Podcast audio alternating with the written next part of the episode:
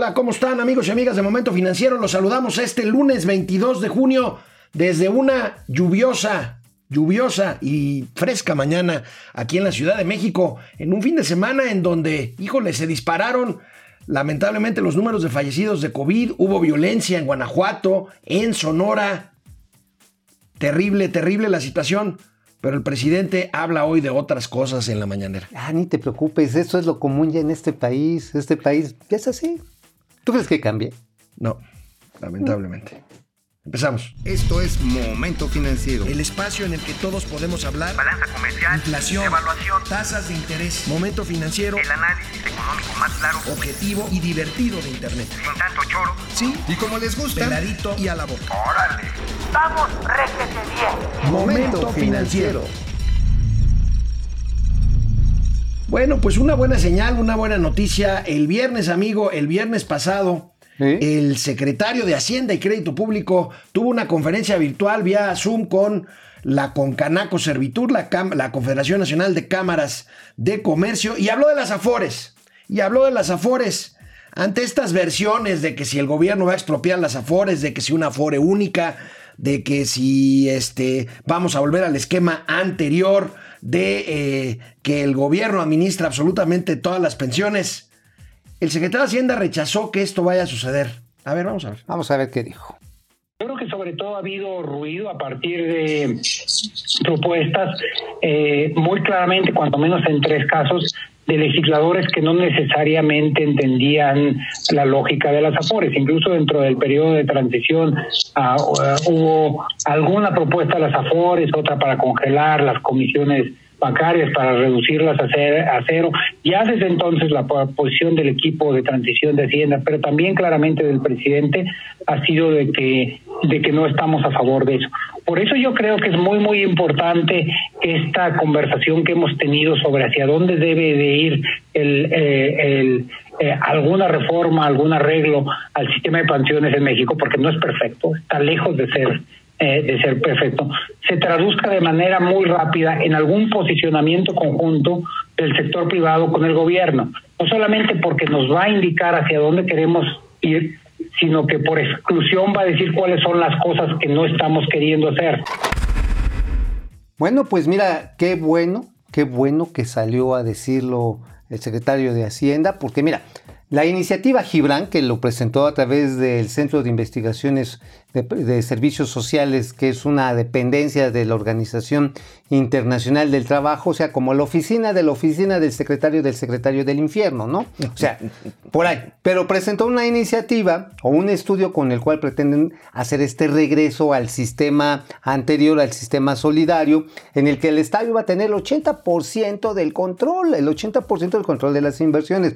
Y aquí lo que está diciendo el secretario Herrera es una propuesta que ya han venido trabajando incluso con el sector privado, lo cual es una buena idea, una buena idea, porque al final de cuentas lo que están pretendiendo, y es reconocer una realidad, hoy con el sistema que tenemos, en el mejor de los casos, si ustedes le machetean y le ponen durísimo al trabajo todos los días desde que son chavitos, en el mejor de los casos se van a retirar con una tercera parte de su ingreso, de su último ingreso. O sea, neta, no alcanza. ¿eh? Tienes razón, amigo, tienes razón. Y también debo decirte y decirles a nuestros amigos y amigas de Momento Financiero que el secretario también habló de esta propuesta que ya casi está lista, que ya están de acuerdo los empresarios con la Secretaría de Hacienda y que el presidente la anunciaría próximamente. Vamos a escucharlo y después nosotros aquí les vamos a decir, porque lo tenemos ya, se los podemos adelantar, de qué se trata esta propuesta? Claramente para lo que se llama la primera generación de Afore es complicado que se vaya a hacer. Hemos venido trabajando de manera muy estrecha eh, con, con el Consejo Coordinador Empresarial, que ha venido haciendo una propuesta, yo diría, extraordinariamente constructiva para tratar de ir atendiendo uno de los problemas más serios que hay. Incluso dentro de eh, esta temporada de COVID eh, yo creo que hemos trabajado con, mucha discreción porque el COVID eh, pues es el problema principal y el problema principal de atención y hoy estamos muy cerca de hacer algún anuncio. Yo no quiero adelantarme porque una cosa tan tan importante si me adelanto y no funciona eh, para hacerlo eh, sería terrible. Pero yo creo que estamos en un 85 a un 90% de tener algo listo, eh, listo muy, eh, muy pronto. Fíjate que vale la pena aquí mencionar que se está tomando con calma. O sea, desde finales del año pasado ya se estaba barajeando las posibilidades de hacer cambios para mejorar el sistema de ahorro. Una cosa es hacerle cambios y hacerle que le funcione realmente a la gente que se va a jubilar. A otra cosa es tirarlo a la basura y meter otro. Y obviamente aquí hay que tener en cuenta, por un lado, los salarios con los que estás cotizando, las veces que cambias de trabajo. Fíjate que en promedio un mexicano cambia ocho veces de trabajo en su vida. Ya esa, esa visión idílica de que sales de la universidad o de una escuela técnica, llegas a una empresa y ahí te quedas toda tu No, vida. eso ya es muy raro. Ya es muy raro, ya. Bueno, amigo, Cambia. ayúdame, presenta una exclusiva, ¿cómo dices tú? Interplatanaria, intergaláctica. Tenemos ya Del mundo un adelanto. mundial. Tenemos ya un adelanto. Esta propuesta tiene que ver con dos cosas fundamentales. Una, se va a reducir el número de semanas necesarias para poder acceder a este tipo de planteamientos de una pensión, pero, pero lo más importante, ante la necesidad de que haya más dinero en las afores para que por supuesto la pensión sea mayor, los empresarios van a aportar, amigo, más dinero, o sea, va a haber más dinero en la afore y eso no va a ser a, a partir de una contribución obligatoria mayor de los trabajadores, sino, sino de los propios empresarios.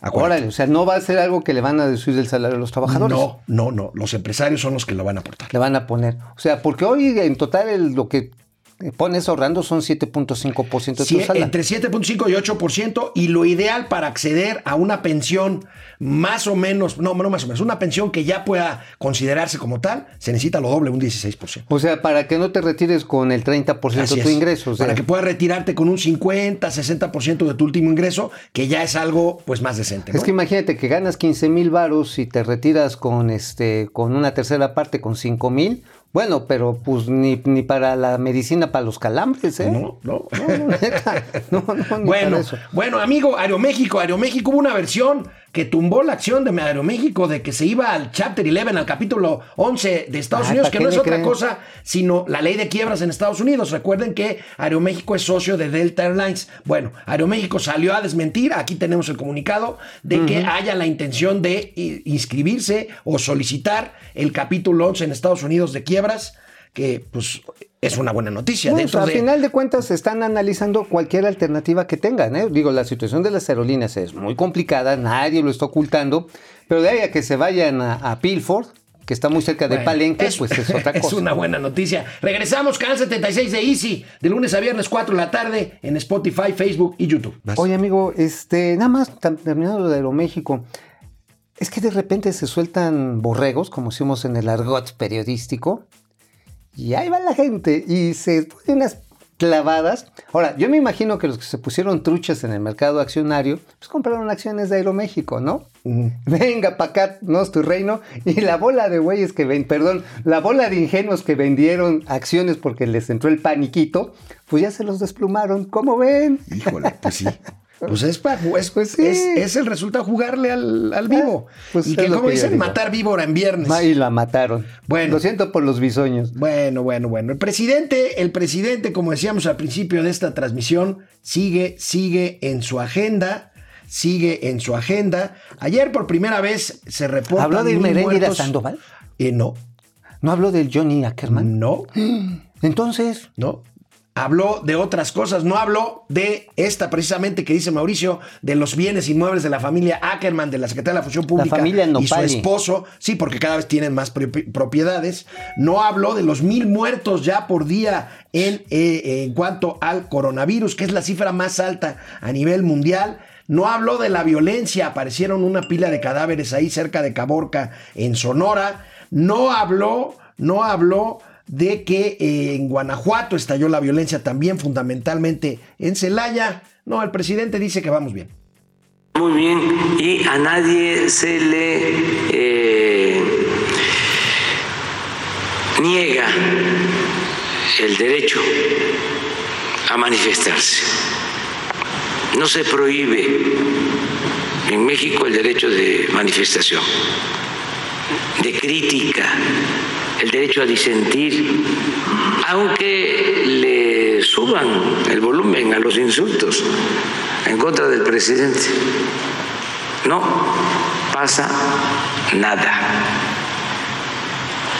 Absolutamente. Entonces, vamos bien, eh, se va eh, avanzando. Bueno, pero ¿sabes qué también habló en la mañana, amigo? Pues que se quiere despachar al INE, el Instituto Nacional Electoral, que dijo que, que ha hecho elecciones fraudulentas. Entonces la del 2018 18. fue fraudulenta. Entonces, ¿no es presidente? Pues digo, pues si le está tirando cacayacas al a mí me árbitro, llama pues ¿qué mucho la atención. A mí, se me hace, a mí se me hace muy obvio que si le está pegando al INE es porque están viendo algo relacionado con las elecciones del próximo año. Oh, Eh, sí. Oh, Esto sí. no es un programa político, pero ojo, yo creo que sí es importante que llamemos la atención y defendamos al INE porque es una institución fundamental si queremos seguir. Que vote quien vote y que gane quien gane, hombre. El Bueno. tema es que el INE tiene que seguir siendo una institución autónoma, garante de la democracia. Hay que recordar que el INE, nada más ni nada menos, pues este, asesoró los procesos electorales de nacientes democracias en Medio Oriente, que ha sido asesor de procesos electorales en países tan complicados como del centro de Europa, después de las guerras étnicas terribles. Por cierto, amigo, faltan cuatro consejeros, si la memoria no me falla, tres o cuatro consejeros por elegir, el INE está incompleto, y eh, un miembro de la comisión para precisamente eh, elegir o designar a los nuevos consejeros está formada por, entre otros, John Ackerman, No este, este que está... El, el, Que por cierto, por ahí vi una nota que aparte de lo que documentó Carlos Loret, salieron otras propiedades por ahí en Miami. El académico Nopal, Dios santo. Oye, que se cuiden todos los profesores investigadores del UNAM, ¿eh? Con esa lana, con lo que ganan esa lana, pues entran a la lista de secuestrables que dice el presidente. Es que ves que el presidente dice que nada más se roban a, secuestran a los ricos. Aguas, amigos investigadores del UNAM, del CONACID, todos aguas, ¿eh? Porque con esa lanal que les pagan, Bueno, amigo, vamos a ver quién está conectado en ver, YouTube. Jacob saludos. Frías. Jacob. Ari Loe. Ari. Buenos y lluviosos días. ¿Cómo estás, Ari? Enrique Herdes. Mira, Excelente inicio de semana. Enrique Hernández se llamaba el dueño de Herdes, ¿no? ajá, Este, exactamente. eh, Gerardo Palma, Hernández no se pongan tan contentos. He sabido que a López no le importan las declaraciones de su gabinete, las contradice y ya. ¿Pero tú te pusiste contento? No, yo dije que era una buena noticia lo de las Afores. Pues sí, pero es igual y como dice una cosa, dice otra. ¿no? Bueno, el, el financiero hoy eh, establece la duda. Dice, Herrera dijo esto, pero hay que esperar porque ya hay otras veces que el presidente nos ha engañado con su verdad, Pues más bien no es con su verdad, es con su versión. con su versión. Gerardo Palma, Alberto GS, GC Contreras, vamos a ver en, ¿Cómo están? en Facebook, Aurora Jaramillo, no, Aurora. Aurora, Jarillo. Jarillo. No, Depredador Mercenario. Depre. Héctor Gerardo Trejo, Rue Norochi, hace mucho que no te veíamos por aquí, Rue. ¿Qué ole? Eh, ¿Qué pasó con las facturas remisas, mi brody? Ahorita vamos a hablar de las facturas. lo que está ahí. Nadia, Nidia, perdón, Nidia Cruz, de regreso a la oficina, cuídate, por favor. Lávense Lávate las manitas. manos, pónganse el cubrebocas. Estornuden así con elegancia. De etiqueta, dicen, ¿no? Pues más o menos lo mismo. Sáquense un pañuelito. Luis Guillermo Zúñiga, eh, Fer Rangel, excelente semana, Fer. Paulo Sergio Andrade Cabrera desde León, Guanajuato. Guillermo Sánchez Mendoza, ya cuando empiezan a hablar de las afores van por ellas, nada más esperan la forma de quedarse con ellas. Uy, qué miedo, y ojalá que no. una pensión mayor, híjole, que ojalá y no Ojalá tenga razón, no. Guillermo. Mira. Este, Miguel, no, Mike White desde el. Estado de México. Pili Sanz. Pili. ¿Van a volver a modificar la ley del ISTE? No creo. En No. el sentido de, los de las pensiones, no. No, va a seguir igual. Jorge Alberto sabemos. Torres, eh, con la propuesta de reforma de pensiones se encarecerá, se encarecerá la creación de empleo, paga, poca paga o poco empleo. ¿Cuál? Fíjate que es una muy buena pregunta. A ver, Y la verdad que sí hay yo creo preocupación. que el desempleo tiene que ver más bien con la crisis, pero si tú te refieres a que si los empresarios ponen más dinero y esto repercute en que haya menos puestos de trabajo, puede ser, hay que analizar. En el costo, precisamente costo laboral. Que los empresarios eh, equilibren con el tema de puestos de trabajo. A lo mejor solamente con un esquema que les permita deducir las aportaciones, porque eso Que es ojalá sea el caso para que no pase lo que Exactamente, porque entonces en vez de agarrar y tener una doble tributación a través del seguro social o una doble tributación a través del ISTI que nos preguntaba Pili, entonces pues que vaya directamente a los trabajadores. Exactamente. Jorge Alberto Torres desde Tuxtla Gutiérrez, Jorge. Rue Orochi, Guanajuato, se está volviendo el nuevo en Michoacán.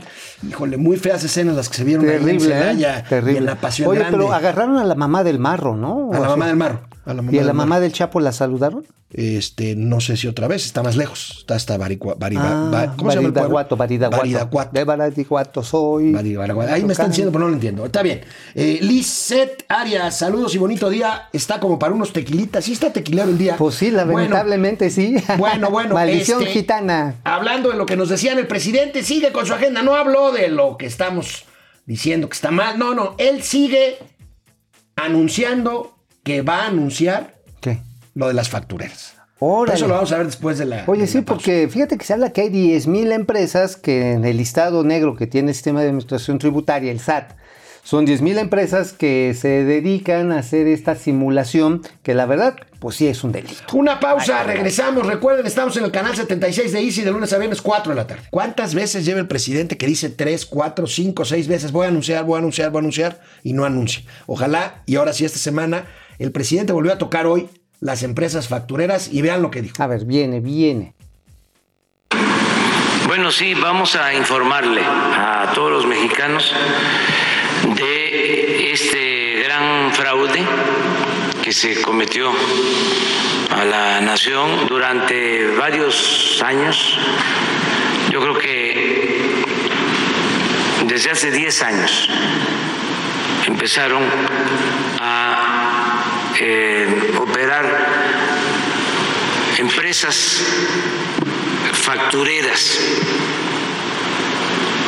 De repente surgieron así, empresas factureras, para eh, falsificar eh, facturas, para expedir facturas apócrifas y mediante mecanismos de lavado de eh, recursos terminaban los contribuyentes por no pagar eh, completo los impuestos. A veces no pagaban nada. Se creó como una especie de SAT paralelo, un sistema de recaudación paralelo. Así como hablan de la economía informal, eh, así se creó un sistema fiscal informal. Un sistema fiscal informal. Tiene razón. Pues sí, finalmente el sistema de las factureras de estas que hacían simulación se convirtió en un sistema paralelo. Y no era tan difícil, ¿eh? La verdad, eh, a la fecha no es tan difícil. Formas una empresa, la pones, no sé, en una esquina, la das de alta y de aquí a que llegan a verificar que realmente la empresa existe, pues simple y sencillamente tú ya emitiste, se pueden tardar 30, 40 días, ya emitiste en esos días, emitiste un montón de facturas y cuando llegan a ver, oye, ¿existe esta empresa? Pues no. ¿Sabes a quién tienen atorado ahí? ¿A quién? ¿Conoces Quinta, Os- las hosterías, las quintas de ahí? de Cuernavaca? es un lugar muy bonito. Muy bonito, pues bueno, el dueño, el dueño ahorita ya recibió su oficio del SAT que le dijo, oigan, queremos que venga aquí a aclarar cómo estuvo, cómo estuvo con lo de las factureras. O sea, proveedores de este hotel Ajá. le dieron facturas falsas. Ajá. Y a lo mejor el dueño estaba de acuerdo, quién sabe, eso es lo que hay que... Y, y aguas, ¿eh? Aguas. Cualquiera que, que tenga ahí alguna dudita, mejor... Es un lugar muy clásico de Cuernavaca y se desayuna muy rico. Hay un buffet ahí muy rico los También de noche se come muy rico. Ay, cálmate. Sí, claro que sí. Ay, a ver, Cálmate. ¿No te han gustado las picaditas Calma. ahí? Ay, señor productor, por favor. No Bueno. pensé que hoy íbamos a salir No, bueno, sí. invictos, Chihuahua. No, bueno, pues sí. bueno, amigo, a ver, hay más, hay más, hay más conectados. Vamos a ver si hay más. A ver, saludos. Ay, Dios, Dios, Dios, Dios. No, no, ahorita, no, ahorita nos lo pasan, pero bueno, vamos a otro tema. La pandemia, amigo, la pandemia hizo que el uso de las plataformas móviles de los bancos se incrementara 40%. Pues sí, pues nada más con esto, con esto simple y sencillamente te evitabas ir al, al- a la je- ¿Sabes qué es lo interesante sucursal. de esto? Esto es una consecuencia eh, como el home office, el quedarte en casa a trabajar, de la pandemia. Y yo creo que en muchos casos eh, llegó para quedarse. O sea, fue un tema A ver, vamos a, emergente. hacer, a ver, ¿por qué y- no hacemos una encuesta? A ver, a- a- lancemos una, encuesta. Yo creo que hay que preguntar a todos los amigos que nos hacen el favor aquí de acompañarnos. A ver, ¿ustedes estarían dispuestos a ir dos o tres veces nada más por semana a la oficina y hacer el resto del día del home office, con todo lo que ello significa. ¿eh? Ahora, hay que poner una ello- variable en la encuesta. Ajá. Si hay suegra en casa o no hay suegra en casa. Bueno, a veces cuando hay esposo Si, o si esposa. no- si hay suegra en casa, se te va a ir, No, pero. hombre, no, hombre, a ver, No, o este, sea, es oye- más, ya se fueron sin No, cubrebocas no, ni nada. no, no, es más, eh, tú agarras y dices, oye, este, voy a empezar a trabajar, oye, hay que ir a poner el garrafón del agua, oye, este, va- hay que barrer la sala. y ya mamut, ¿eh? Como en Santa Lucía, ya mamut. Ya, mamut. Bueno, vamos a ver, vamos a ver. ¿Qué otro Aquí- tema tenemos? Aquí tenemos este eh, más amigos conectados. Héctor Gerardo Trejo. Obrador ya está rebasado por la realidad, no quiere ver su fracaso. Más delincuencia, economía quebrada. La pandemia ya ni la ve. Estoy de acuerdo contigo. Pues sí, la economía está pasando un momento. Hablando del home office, fíjense que los espacios estos, ¿te, te acuerdas que se levantaron unos edificios así bien grandotes por todas las capitales de la, del país? Bueno, pues este, pues muchas empresas ya no van a necesitar los 500 o 1000 metros cuadrados o del coworking y la... No, ya no. Ya no, entonces va a haber, va a haber oferta, va a haber outlet, espacios Rocío comerciales. Hernández. Rocío Hernández, ¿cómo está Rocío? Eh, Ángel Rosas, Ramiro Javier Treviño Becerra, que el gobierno funde su propia administradora de Afore. Y ahí vemos quiénes son los fieles que cambian su Afore. Hay una Afore pública. Y es muy buena, y es muy buena. Y está bien rankeada, ¿no? Sí, bueno, está bien rankeada porque está en alianza con, con este, la siglo XXI. Bueno, está la No, no, siglo XXI. Está la siglo que es mixta, Que es porque es, mixta. siglo XXI y Banorte. Y Pero hay una eh, completamente estatal lista y que, no es, mala, pensioniste y que, no también es está bien No rankeada. es mala, está muy bien hecha, ¿eh? Bueno, Jorge Alberto Torres, eh, eh, Amafore, no, AMLOAFORE. Afore. AMLOAFORE, creo que es Longhut. con papeles del aeropuerto, la terminal No, avionera de Santa ahí sí Lucía. nos quedamos Imagínate, le metemos lana de Ahí dos sí nos quedamos sin boletos, boletos del Tren Maya, porque ese sí va a jalar, y le vamos a meter este boletitos de traslado Oye, del ¿te aeropuerto. imaginas cuando te pensiones? Te van a decir, oye, te toca de pensión un viaje, un viaje al mes de Escárcega a Palenque. No, y ya no pues. vas a poder, amigo. No, ya no vas a poder. Escárcega Palenque, pues ya, ya para qué. Ahora sí, ya para qué. Contreras está en YouTube. Solo una pregunta. Me consta de una persona que falleció de problemas cardiovasculares y el doctor dijo que le iba a poner coronavirus en el acta de defunción. ¿Por qué? Híjole, hay muchas cosas. Esto está. eh, Muy turbio. López Gatel está francamente en el hoyo. Hay un estudio que apareció ayer, eh, empezó a correr en redes sociales de Harvard, en donde dice que México podría convertirse en un caso verdaderamente catastrófico a nivel mundial. Bueno, ya estamos rompiendo, estamos arriba de todas las estimaciones de Harvard, precisamente de, de la John de Jenkins, Jenkins se llama, ¿no? de la, que que es, que es, que es, Ajá. fíjate, la. Universidad de este Hopkins. Hopkins, perdón, Jenkins. que, que es donde estudió este. No, sí es Jenkins. Oh, bueno, pongámonos de Bueno, no acuerdo. sé. Bueno, lo- Vamos a ver, nos fundamentar. ayudan, por favor, vamos a fundamentarlo. Pero ahí estudió López Gatel. Sí, exactamente. Aquí la cuestión para pronto está en que todas las previsiones en las que estábamos están siendo rebasadas. Pero además, también hay gente que recurre a que le pongan que murió de coronavirus porque se supone que les dan un apoyo a las familias. Ah, esa es otra. Ajá. Entonces las familias desesperadas dicen, híjoles, aunque sea tres mil pesitos que nos deje aquí fulanito, pues venga de nos y pónganos. C. C. Contreras, es increíble toda la destrucción, violencia y saqueo. Los diputados sigan callando y senadores como momias. Felipe Doca, Srim, Santiago Torres. Santiago. Bueno, pues vamos a ver. eh, Hay una encuestita por ahí en Facebook. Dice Hacienda que el gobierno no va por las afores. ¿Les crees? Sí, 9%. No, 91%. Híjoles. Ojalá No, en la boca se les salga chicharrón. Exacto. Nos vemos mañana. Que tengan buena semana. Cuídense. Si pueden, Nos no vemos. salgan de casa. Vamos, réjete bien. Momento financiero.